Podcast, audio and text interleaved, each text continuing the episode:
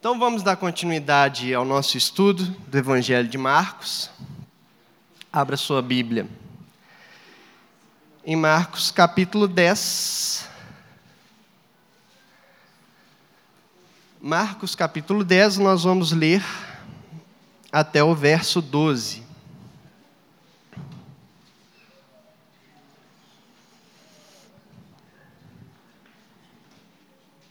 Quem achou diz amém. Quem não achou diz misericórdia. No que é isso, gente? Marcos capítulo 10. Aquela piadinha velha, né? Tem entre Gênesis e Apocalipse. Marcos capítulo 10, verso 1. Acompanhe a leitura, por favor. Levantando-se Jesus, foi dali para o território da Judéia, além do Jordão. E outra vez, as multidões se reuniram junto a ele, e de novo, ele as ensinava segundo o seu costume. E aproximando-se alguns dos fariseus, o experimentaram, perguntando-lhe: É lícito ao marido repudiar sua mulher? Ele lhes respondeu: Que vos ordenou Moisés? Tornaram eles: Moisés permitiu lavrar carta de divórcio e repudiar. Mas Jesus lhes disse: Por causa da dureza do vosso coração, ele vos deixou escrito esse mandamento. Porém, desde o princípio da criação, Deus os fez homem e mulher. Por isso deixará o homem seu pai e mãe e unir-se-á à sua mulher, e com sua mulher serão os dois uma só carne de modo que já não são dois, mas uma só carne. Portanto, o que Deus ajuntou, não separe o homem. Em casa, voltaram os discípulos a interrogá-lo sobre este assunto. E ele lhes disse: Quem repudiar a sua mulher e casar com outra, comete adultério contra aquela. E se ela repudiar seu marido e casar com outro, comete adultério.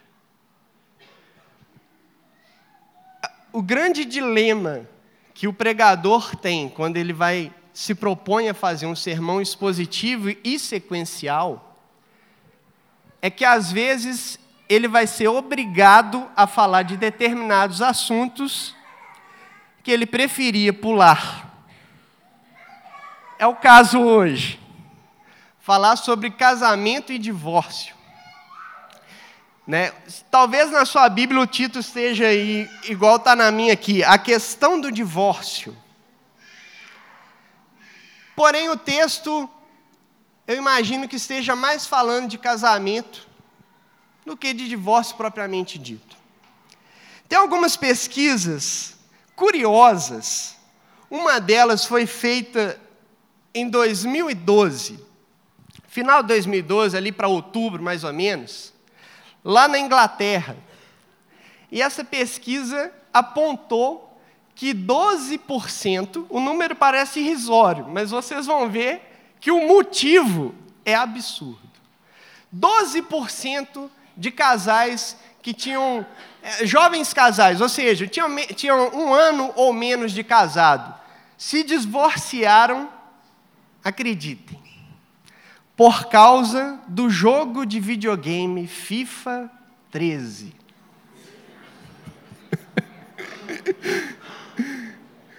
E aí, se as irmãs têm um marido que joga, joga videogame, ela deve, tá, deve ter cutucado e falando: Tá vendo? Não falei? Óbvio, né, gente, que nessa pesquisa o videogame deve ter sido a gota d'água, né? Porque o divórcio ele não acontece assim, por um estalo, de repente. A coisa vai sendo corroída, algumas questões são tratadas, mas uma outra pesquisa me chama mais atenção, e essa diz muito respeito a nós, nós cristãos. Antigamente, a taxa de divórcio entre os cristãos, especialmente os evangélicos, era pouquíssima. Hoje, no entanto, a taxa de divórcio entre evangélicos é semelhante a daqueles que professam outra fé. Nós conseguimos igualar em número de divórcios aqueles que não conhecem a Jesus. Isso é assustador. E por que, que isso acontece no nosso meio? Minha suspeita é que isso acontece porque a gente sabe pouco sobre o casamento. A gente conversa pouco sobre o casamento, sobre o porquê casamos. Né? É de impressionar que, inclusive no nosso meio, por mais que algumas vezes eu já tenha ouvido falar contra, mas no nosso meio as pessoas casam-se para ser feliz. E por quê? Porque quando elas não são felizes no casamento, elas se separam. E uma coisa que eu deveria chamar atenção. Deus, em certo sentido, não está nem aí para a sua felicidade. E por isso, casar para ser feliz passa longe daquilo que o casamento é feito. É o que Jesus está debatendo com esses fariseus aqui. Jesus vai lá em Gênesis, eu gostaria de abrir e começar por lá. No capítulo 2 de Gênesis, a partir do verso 18, Jesus recorre a esse texto para falar sobre casamento. E Gênesis, Gênesis nos diz o seguinte: Disse mais o Senhor Deus: Não é bom que o homem seja só. Far-lhe-ei uma auxiliadora que lhe seja idônea. Havendo, pois, o Senhor Deus formado da terra todos os animais do campo e todas as aves dos céus, trouxe-os ao homem, para ver como este lhes chamaria. E o homem que o Senhor é, é, e o nome que o Senhor que o homem desse a todos os seres viventes, esse seria o nome deles. Deu nome o homem a todos os animais domésticos, às aves dos céus e a todos os animais selváticos para o homem. Todavia, não se achava uma auxiliadora que lhe fosse idônea. Então, o Senhor Deus fez cair pesado sono sobre o, sobre o homem. E este adormeceu, tomou uma das suas costelas e fechou o lugar com carne. E a costela que o Senhor Deus tomara do homem, transformou-a numa mulher, e lhe a trouxe. E disse o homem: Essa, afinal, é osso dos meus ossos e carne da minha carne. Chamar-se-á varoa, porquanto do varão foi tomada.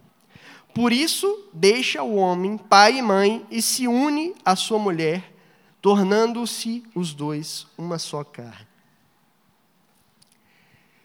Nesse texto de Gênesis, tem alguns detalhes do texto que nos remetem diretamente aos propósitos do casamento. A começar, por exemplo, de como Deus fez a mulher.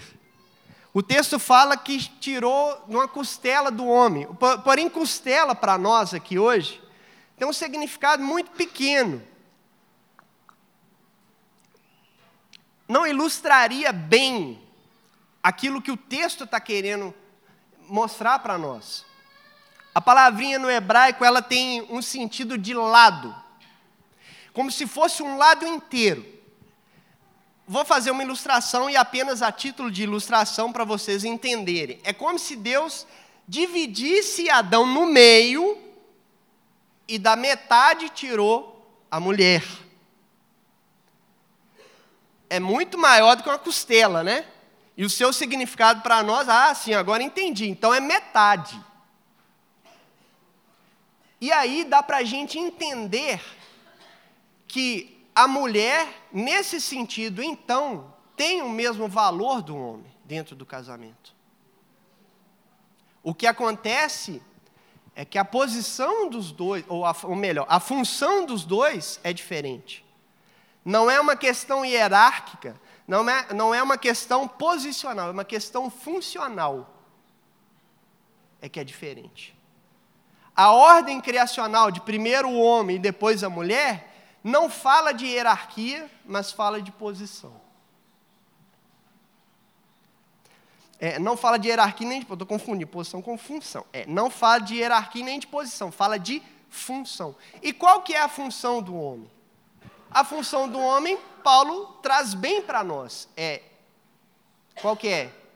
Morrer pela esposa, se entregar por ela, entregar a sua vida por ela. E a função da mulher é submeter-se ao homem. Aí, aí submeter, ah, estragou tudo, eu não gosto dessa palavra submissão. Então vou melhorar ela para você. É ajudar o homem a morrer por ela.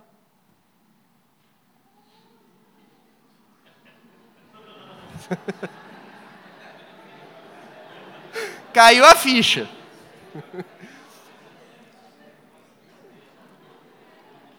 De uma forma bem poética, essa mulher tem que ser tão cheia de Deus, que esse homem não vai ter a mínima dúvida quando ele precisar entregar sua vida por ela.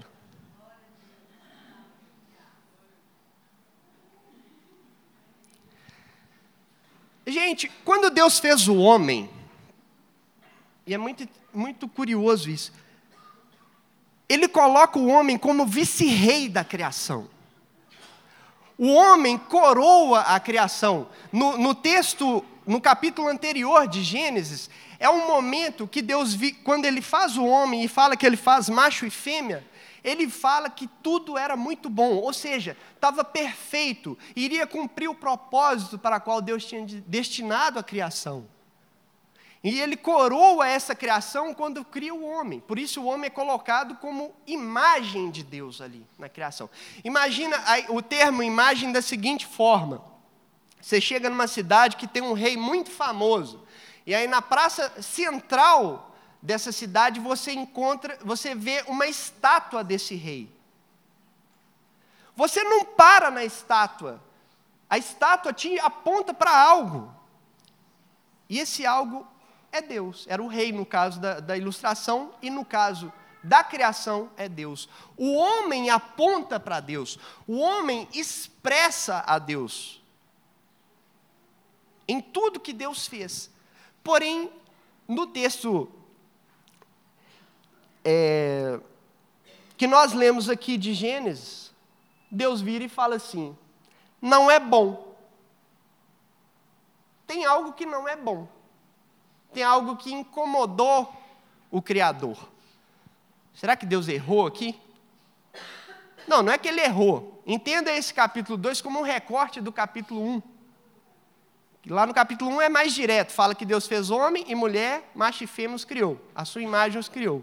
E aqui, o texto detalha melhor a criação do ser humano e chega nesse ponto aqui em, tá, que está sendo criado a mulher. O que, que não era bom? Não era bom que o homem ficasse sozinho. Por quê? Se algo não é bom aqui em Gênesis, é porque não está cumprindo ou não vai cumprir o propósito pelo qual Deus criou. Deus criou o homem para ser expressão dele mesmo. Então, se o homem estivesse sozinho, não iria expressar aquilo que Deus é. Isso é que não era bom. Por quê? Porque Deus é uma comunidade. Deus não é sozinho. Deus ele não fez a criação porque estava lá depressivo. Ah, não, não, estou sozinho aqui, tem milênios que eu estou sozinho aqui. Acho que vou fazer uns camaradas aqui para poder relacionar com eles, né? Para ver se a minha depressão baixa, para ver se eles me adoram aqui, o meu astral sobe, né? Porque está difícil, estou solitário. Não! Deus é uma comunidade e Ele é amor desde a eternidade. Desde quando você não consegue mais contar os dias para trás, Deus já é amor e já é uma comunidade. Ele é Pai, Ele é Filho e Ele é Espírito Santo. E é muito curioso no texto hebraico alguns termos, porque fala aqui no final do nosso texto que o homem e a mulher, o homem se une à sua mulher e os dois se tornam uma só carne. No hebraico, existem dois termos para a gente falar de unidade. quando a gente fala de uma unidade comum, ou seja, um copo, é, uma caneta, um microfone, a gente usa o termo IARIV, que é unidade comum. Porém, a unidade composta, a gente usa o termo errado. E unidade composta é o que? É igual o cacho de uva, por exemplo.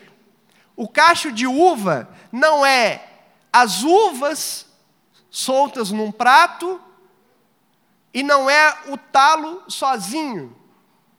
O cacho de uva é o talo com as uvas inteiro, é uma unidade composta. E ali você não usa Yahri, você usa errado.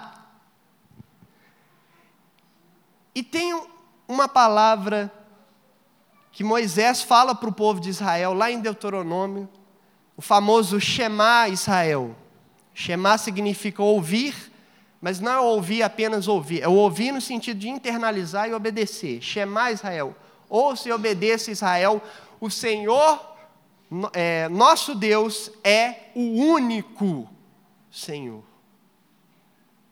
E a palavra usada ali é errada. Deus é uma unidade composta, é uma comunidade. Ele é errado. E fazendo o link com as duas coisas, você já começa a perceber o que, que o texto de Gênesis, ou melhor, o que, que Jesus quis dizer quando ele se referiu ao texto de Gênesis. A união de um casamento expressa muito além do que uma mera união de pessoas, ou do que uma mera construção de uma sociedade. Isso também, mas mais profundo do que isso. A união num casamento expressa o ser de Deus. Quando homem e mulher se unem em casamento, eles estão expressando, eles estão criando uma unidade compostas, composta de que eles são um e mais de um ao mesmo tempo, assim como Deus é um e mais de um ao mesmo tempo. O sublime propósito do casamento não é, como eu falei, fazer ninguém feliz. É expressar quem Deus é nessa terra. E Deus se expressa através da família. Todo mundo pode não, a maioria aqui pode não ser casada, mas todo mundo aqui faz parte de uma família. Então faz parte da expressão de Deus nessa terra. E é por isso que o casamento é tratado de modo tão sério nas Escrituras. E é por isso que Jesus parece pegar bem pesado nesse texto. Né? Ele parece que não dá outra, outras opções, mas porque o assunto é sério. Casamento é, expressa a glória de Deus e é Ele também que fundamenta toda a nossa sociedade. A sociedade só veio existir porque as pessoas se casaram, se uniram. Porque famílias vieram a existir. A sociedade organizada só passou a existir porque primeiro teve casais tendo filhos. E por mais que hoje haja é, é, ideologias tentando defaldar o casamento, falando que casamento é apenas é, aspectos culturais, ou apenas facetas de uma cultura cristianizada e retrógrada. Nunca consigo falar essa palavra direito, mas vocês entenderam. vocês entenderam.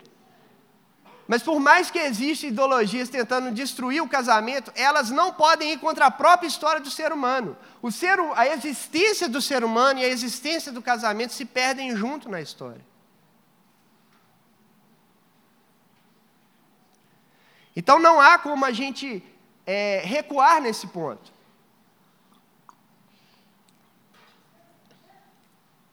Mas tem mais uma coisa.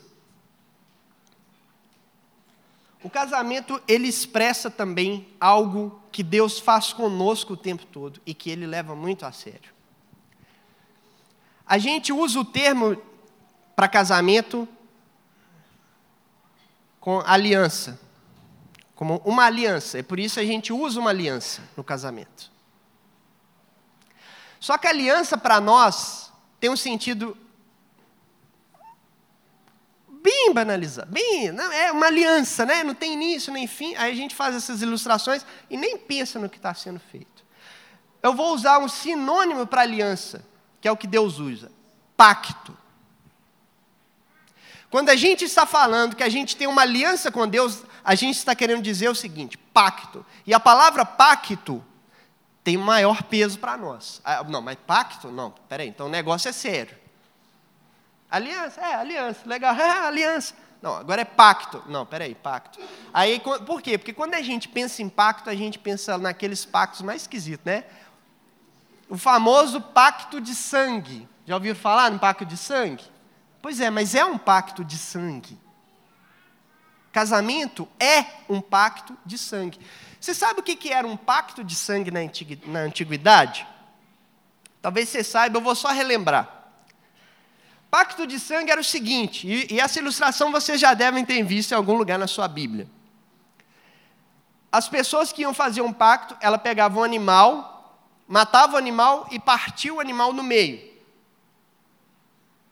Colocava as metades distantes da, uma da outra. E aí as pessoas que estavam fazendo um pacto, elas passavam por entre as metades do animal, dos animais. Sabe qual é o significado disso?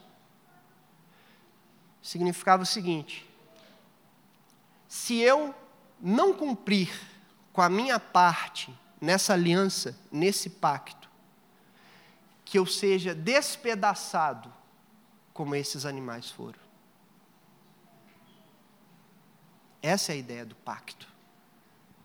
E casamento é um pacto de sangue.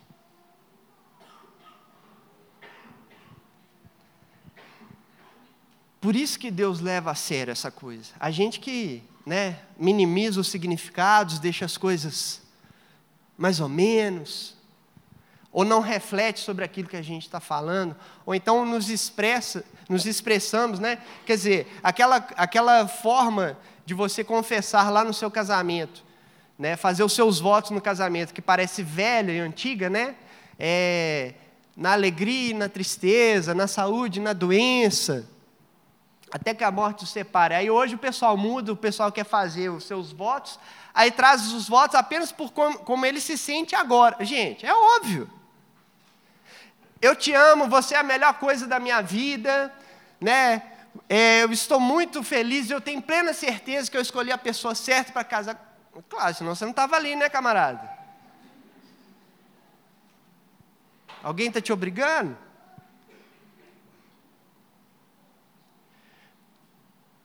Agora, quando os votos são para coisas do futuro, significa que aquilo, aquele momento ali, que você está em êxtase, feliz, rejubilante, pode passar. Que o pacto ou a aliança que você está fazendo você não vai abrir mão dela.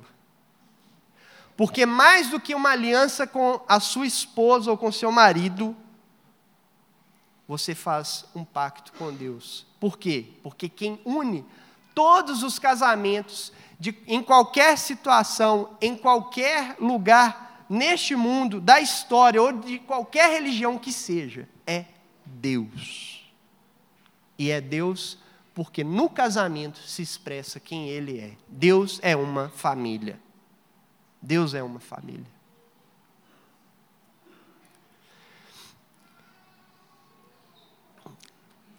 Voltando para o nosso texto base, é curioso que esse assunto é introduzido por Marcos. Gente, Marcos é genial. Estudando Marcos, assim, a, a, a, medida que eu vou lendo a respeito dele, vou lendo os autores que comentam a respeito de Marcos, eu fico assim, cada vez mais surpreendido pela inteligência com que o texto é escrito, montado, para que as peças vão se encaixando. É impressionante. Por exemplo, nesse trecho aqui que a gente está lendo, o, André pregou semana passada sobre o discipulado. O, o, e Jesus ele está falando de discipulado desde o momento em que Pedro afirmou lá no capítulo 8 que ele era o Cristo. Desde esse momento, Jesus tira um pouco da sua atenção para a multidão e canaliza sua máxima atenção para seus discípulos, para ensiná-los. E ele começa o discipulado da seguinte forma: Eu vou para a cruz. Que aí é aquele momento que até Pedro vira e fala assim: Não, mestre, não faz isso não. E aí Jesus tem que quebrar tudo e falar: Para trás de mim, Satanás, você cogita das coisas do homem, você não entende nada a respeito das coisas de Deus. Eu vou para a cruz, e aquele que vier após mim, tome a sua cruz, negue-se a si mesmo e siga-me. O discipulado começa com cruz. E então, à medida que vamos avançando no texto de Marcos, a partir desse momento, ele vai falando para os seus discípulos o que, que é carregar a cruz. E ele começa com uma experiência muito significativa, que é a do Monte da Transfiguração. E logo depois do Monte da Transfiguração, vem um episódio de um jovem possesso em que os discípulos de Jesus não conseguiam expulsar o demônio. E esse episódio termina falando de jejum e oração, querendo trazer para nós a seguinte mensagem. Porque jejum qualifica oração, né? Eu já falei para vocês outra vez, vou recapitular.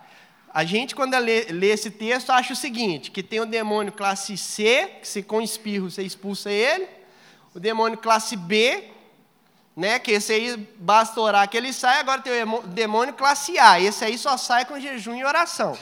A gente pensa estranho assim, né? Então, a gente acha também que tem os tipos de crente. crente. O crente que só espirra, o crente que só ora e o crente que ora e jejum. É o top, né?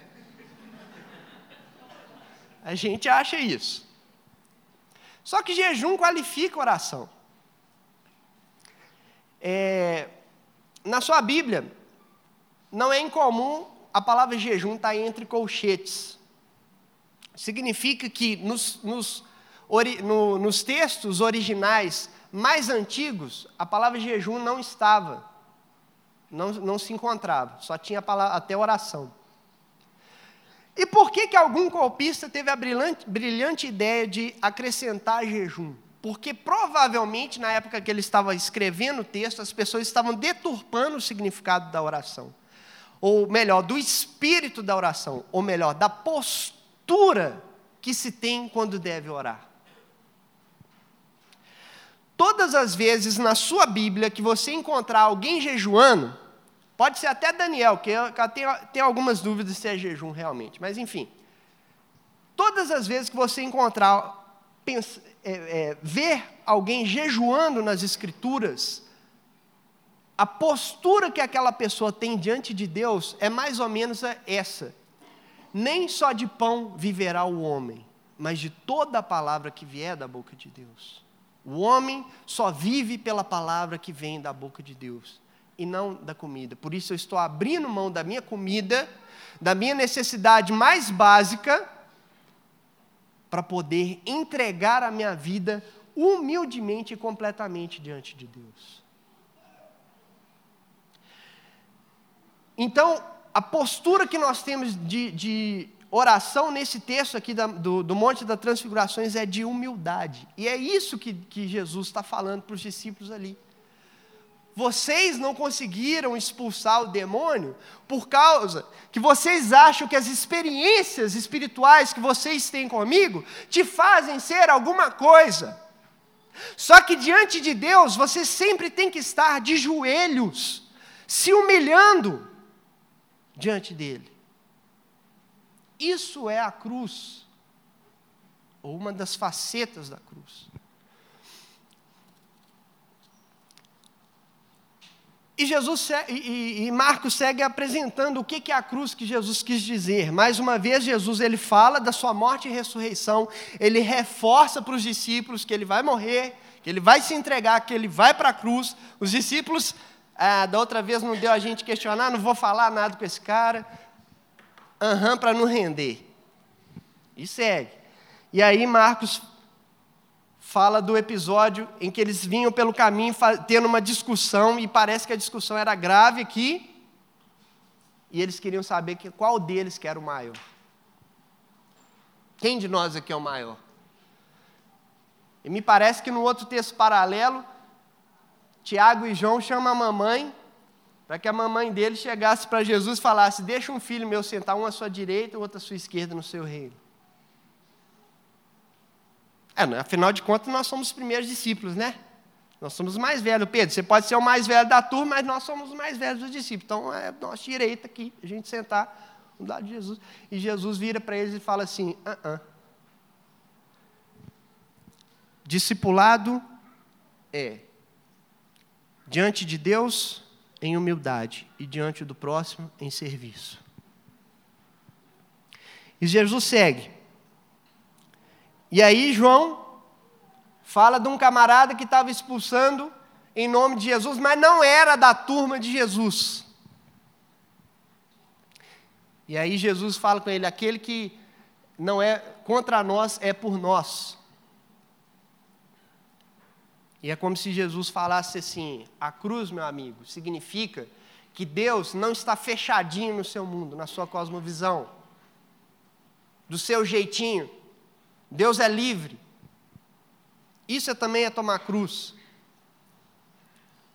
E depois vem um trecho de atitudes radicais, como mutilação,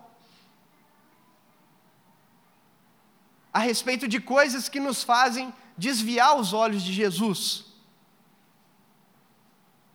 Não que a gente tivesse que mutilar, como o André bem explicou, literalmente, mas é uma mutilação interna. Afinal de contas, a boca fala do que o coração está cheio. Então, se o seu coração está cheio de pecado, você tem que mutilar esse pecado dentro de você, arrancar fora. Então, se você, no, se você, se você ir num lugar te faz pecar, haja como se você não tivesse pernas para ir lá. Se você faz alguma coisa que te faz pecar, haja como se você não tivesse mãos para fazer. Se você olha para alguma coisa e isso te faz pecar, haja como se você não tivesse olhos para pecar, como o André bem falou semana passada. Isso é tomar a cruz. E, nesse capítulo 9, no final do capítulo 9, fala que os discípulos também devem ser igual a sal, ou seja, para preservar a deterioração desse mundo. Tudo isso aí é discipulado e é a cruz. E aí Jesus agora fala para coisas mais próximas da vida dos discípulos, começando pelo casamento. Curioso que Marcos introduz o capítulo 10 falando que Jesus passou para uma região que é a a Judéia além do Jordão, e é nessa região em que João Batista foi preso. E por que, que João Batista foi preso? Porque ele questionou o casamento de Herodes. Ele questionou que Herodes tinha casado com uma mulher que não tinha se divorciado legalmente do seu irmão, e é aquela bagunça toda, e Herodes foi lá e casou com ela. A região que Jesus é questionado a respeito de divórcio foi a mesma região em que João Batista é preso e executado porque questionou o casamento e o divórcio de alguém. E Jesus também é questionado. Só que os fariseus eram, né? Daquele jeito, e o texto nos deixa isso bem claro, né? Que eles chegam para Jesus querendo testá-lo querendo experimentá-lo, e fazem a pergunta: é lícito ao marido repudiar a sua mulher? Qual que é a ideia dos fariseus aqui? Eles não pensam em nada a respeito do casamento, como aliança, como pacto, como forma de manifestar a Deus, de expressar quem o ser de Deus, quem Deus é, a glória de Deus. Eles só pensam na vantagem posso divorciar para casar com outra? Sim ou não? É isso que eles estão perguntando. Então, nem aí para Deus. E aí Jesus vira para eles e, como ele sabia que era uma pegadinha, né? Porque se Jesus fosse frontal e falasse assim: vocês não podem divorciar, eles iam falar: tá vendo? Ele é contra Moisés, que falou que pode divorciar na lei. E de fato Moisés falou que podia. Só que Jesus ele não fala, ele não dá um frontal. A sabedoria dele é responder com um questionamento. Como é que você lê sua Bíblia? Como é que você lê o texto sagrado? Como que você lê em Moisés? E eles, simplistas do jeito que eles são, mostrando as suas más intenções, falam simplesmente o seguinte: Moisés permitiu lavrar carta de divórcio e repudiar. Moisés permitiu. E de fato Moisés permite em uma situação lá em Deuteronômio 24. A partir do verso 1 até o verso 4, olha, esse, olha o texto, o que, que ele fala. Se um homem tomar uma mulher e se casar com ela, e se ela não for agradável aos seus olhos, por ter ele achado coisa indecente nela, e se ele lhe lavrar um termo de divórcio e lhe der na mão e a despedir de casa, e se ela saindo de sua casa for se casar com outro homem, e se este aborrecer e lhe lavrar termo de divórcio e lhe der na mão e a despedir de sua casa, ou se este último homem que a tomou para si por mulher vier a morrer, então seu primeiro marido que a despediu não poderá tornar a desposá-la para que seja sua mulher depois que foi contaminado, pois é abominação perante o Senhor. Assim não farás pecar a terra que o Senhor teu Deus te dá por herança. O que, que acontecia na época? Esse texto para nós é meio esquisito, né? a gente não entende nada quando lê esse texto, às vezes. Ele é meio esquisito para nós. Mas o que, que acontecia na época que Moisés fez o texto? A mulher, ela não passava para os homens se a gente acha que hoje a nossa sociedade é machista, nessa época aqui a mulher não passava de um objeto sexual, literalmente. E o homem podia inclusive vender a sua mulher. Então, o que, que a lei, dentre várias coisas que a lei estava prevenindo, uma delas é a seguinte: de que o marido vendesse a mulher e depois de vender e conseguir se recuperar, comprasse ela de volta e a mulher fosse esse tipo de joguete. Uma outra situação que, tava, é, que o texto tá, lá de Deuteronômio estava protegendo era que o homem é, expulsasse a mulher de casa e essa mulher ficasse na sarjeta porque ela não poderia casar com ninguém, senão quem casasse com ela cometia adultério, e aí os dois iam ser apedrejados. Tanto a mulher, quanto o cara que casasse com ela, e o marido. Pensei várias palavras, eh, adjetivos para esse marido, mas vou, vou usar apenas banana. E o banana que expulsou a mulher, ficava no bem bom. O texto está protegendo isso. Não tem nada a ver com o que Jesus, ou, ou melhor, com o que os fariseus queriam defender para si. Eles só queriam saber o seguinte: eu posso casar de novo se eu der carta de divórcio? Jesus pergunta: o que você lê na sua Bíblia? Na minha Bíblia eu leio que posso. Aí Jesus vira para eles e fala assim: Moisés só deu esse texto para vocês, esse mandamento para vocês, porque vocês não estão nem aí para expressar a glória de Deus, para expressar quem Deus é, para ter uma aliança, para ter um pacto através dos seus casamentos que expressem quem Deus é e construam uma sociedade que expressa quem Deus é. Porque se na sociedade casamentos se dissolvem à torta à direita, qual que é o fim dessa sociedade? O que será das crianças que presenciam todos os dias pais se divorciando, o pai do meu colega separou, o pai da minha colega separou, o meu pai separou. Em quem que essas crianças vão confiar? Em qual promessa de amor eterno elas vão confiar? Elas vão confiar num Deus que fala que ama as pessoas com amor eterno, sendo que os pais dessas, dessas pessoas se separam todos os dias, rompem os seus laços de amor, rompem as suas promessas de amor eterno? Como que elas vão confiar? Isso sendo bem simplista com a questão. Porque eu não sou nem sociólogo, e nem filósofo para falar de questões mais profundas a respeito disso.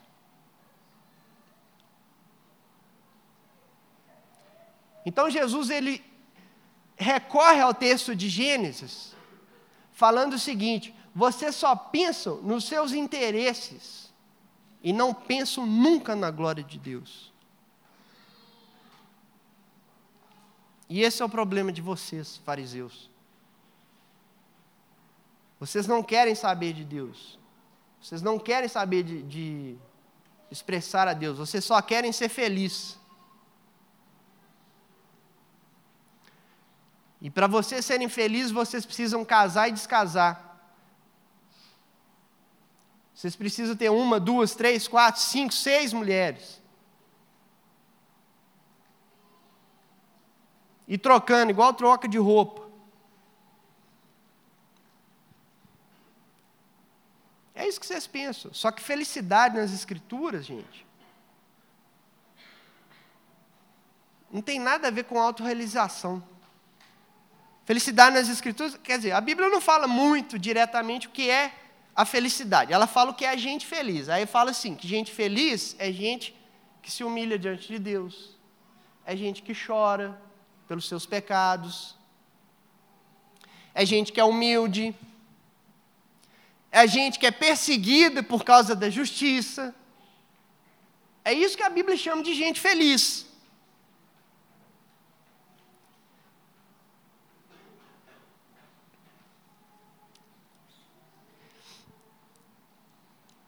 E é curioso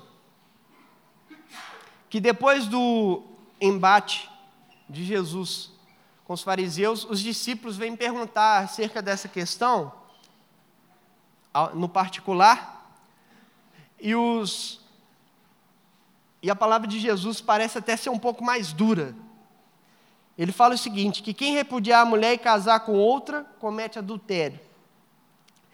E aí, no texto de Marcos é usado isso aqui. E se a mulher repudiar o seu marido e se casar com outro, comete adultério. No, no contexto judaico, a mulher nunca podia pedir separação, só o marido. No contexto romano, sim. Como Marcos está escrevendo para os, os cristãos da igreja que tinha em Roma, é por isso que ele usa esse texto aqui. A mulher que se quiser separar do seu marido e casar com outro, comete adultério. Não vou entrar, não vou aprofundar no tema, mas há algumas ressalvas que eu gostaria de fazer para o pessoal que, fica, que talvez já tenha acontecido o divórcio, já tenha separado, casado de novo, e eu, como é que eu fico? Primeira coisa, Jesus coloca também uma ressalva em outros textos, no texto paralelo, que é Mateus, e ele fala que, a não ser por causa do adultério. Por quê? Porque o coração humano é tão perverso que a gente facilmente trai as alianças que a gente faz, que a gente faz com as pessoas. E chega ao ponto de adulterar um casamento que expressa a glória de Deus, expressa, expressa quem Deus é. É por isso que o adultério é abominação diante de Deus. A segunda ressalva o apóstolo Paulo faz na primeira carta aos Coríntios, no capítulo 7, que aquele que abandona o lar, aquele que foi abandonado pelo esposo ou pela esposa, este também está livre para se casar no Senhor. Porque aquele esposo ou esposa não, que abandonou o lar está recuando, abandonando o seu chamado cósmico de expressar a glória de Deus. Ele está correndo disso. E a terceira ressalva que eu faria é o entendimento de situações da modernidade hoje e que a gente precisa tratar como consideração, com consideração, como a violência, tanto física quanto psicológica, que, tá, que fica em pauta, que fica em perspectiva para nós. Mas cada caso, cada situação de casamento que precisa ser resolvida, ela deve ser antes tratada no espírito do que é o casamento e não do divórcio. Nunca a gente deve colocar em perspectiva a possibilidade do divórcio, e sim sempre a possibilidade de renovar as alianças através do perdão e da misericórdia. Óbvio que isso nunca deve ser imposto. Como uma vez eu ouvi um caso em que a menina tinha sido traída N vezes pelo marido, e esse marido se converte logo depois da última vez que a menina fica sabendo que, que ele traiu ela. Aí ele se converte de verdade, quer reconciliar com ela, mas ela não tem mais coração para segurar aquele casamento e decide separar. E o pastor ameaça ela de que se ela se separasse, talvez a igreja não deixasse ela casar de novo. Quer dizer, você penaliza a pessoa duplamente, a vítima duplamente. Mas cada situação tem que ser avaliada. Beleza, falei muito sobre casamento, divórcio, e eu que sou solteiro, o que, que eu tenho a ver com isso? Você tem a ver com isso a mesma coisa que o apóstolo Paulo tinha. Como é que o solteiro expressa a glória de Deus? De forma semelhante ao casamento. É entregando sua vida em serviço aos irmãos. É, é isso que o apóstolo Paulo fala: o solteiro cuida das coisas do Senhor. Então, enquanto você estiver solteiro, é uma oportunidade de você também expressar a glória de Deus através da comunidade que você vive e serve. O seu serviço é o seu casamento. Você se casa com o Senhor através do serviço que você presta à comunidade dele. Essa é a sua forma de expressar. Essa é a aliança que você tem. Essa é a aliança que você coloca em perspectiva. Assim, os princípios que a gente viu hoje, todos são válidos para aquele que é solteiro. Porque Deus leva a sério todas as, as alianças que ele faz. E para terminar, o pessoal pode começar a distribuir a ceia. A maior forma que Deus poderia demonstrar que Ele leva a sério suas alianças foi o que Ele fez conosco. O discipulado começa com a cruz. E ele termina com a cruz. O discipulado, ele começa com uma chamada para cada um de nós tomar a sua cruz, a exemplo de Jesus Cristo.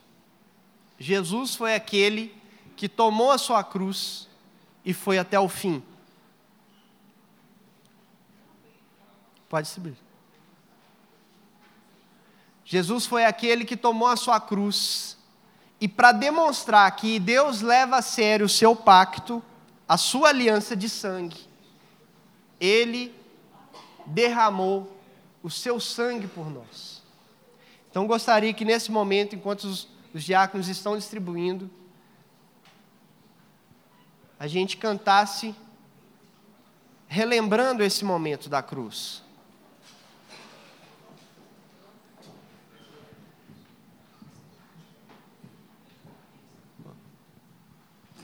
Quem for recebendo os elementos vai ficando de pé para melhor organização.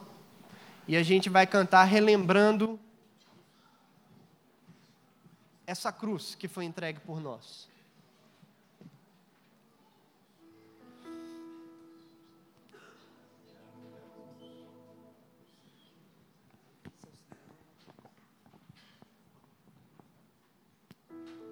Aleluia.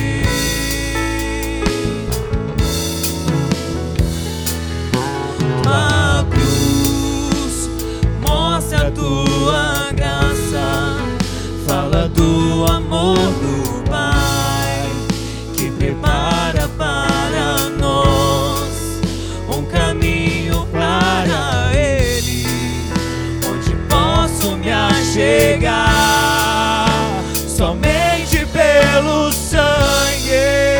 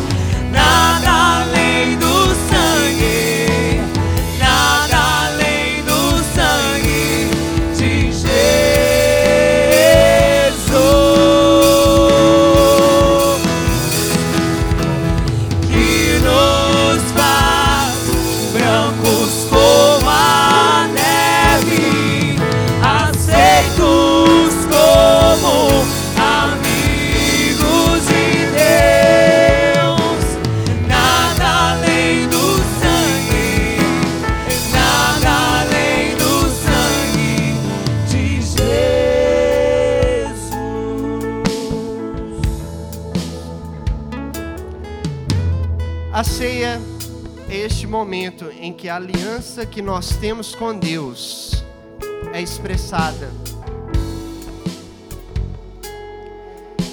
Há um dia em que nós nos assentaremos na mesa com Ele e cearemos face a face. Até esse dia, estamos relembrando sempre o seu sacrifício na cruz, através desse momento. E para nós, como comunidade do Senhor, é momento de reconciliação. Talvez você seja aquele que o casamento esteja abalado, que o divórcio passou na sua mente como possibilidade. É momento de renovar os seus votos e a sua aliança. Talvez você é aquele que tenha pessoas chateadas com você, que vocês não se conversam mais, que a mágoa, há coisas não resolvidas. É momento de você, se essa pessoa está aqui, ir até ele, perdoar e pedir perdão, orarem junto e ceiarem junto. Se essa pessoa não está aqui, é tempo de você se comprometer a fazer isso, mais oportunamente possível, porque a ceia do Senhor, ela é isso, é aliança entre nós e Deus, e entre nós e o seu povo. Esse é o nosso momento de ceiarmos, esse é o nosso momento de orarmos, esse é o nosso momento de nos reconciliarmos.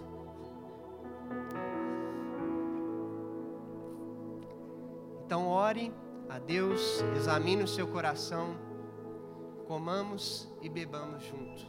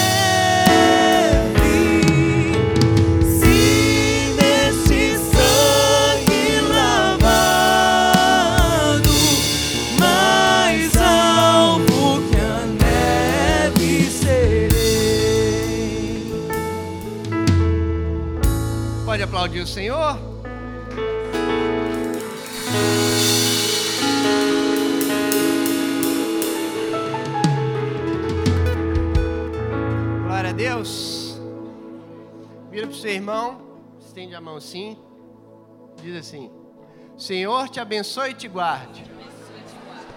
O Senhor faça resplandecer o seu rosto sobre ti e tenha misericórdia de ti. O Senhor sobre ti levante o seu rosto e te dê a paz.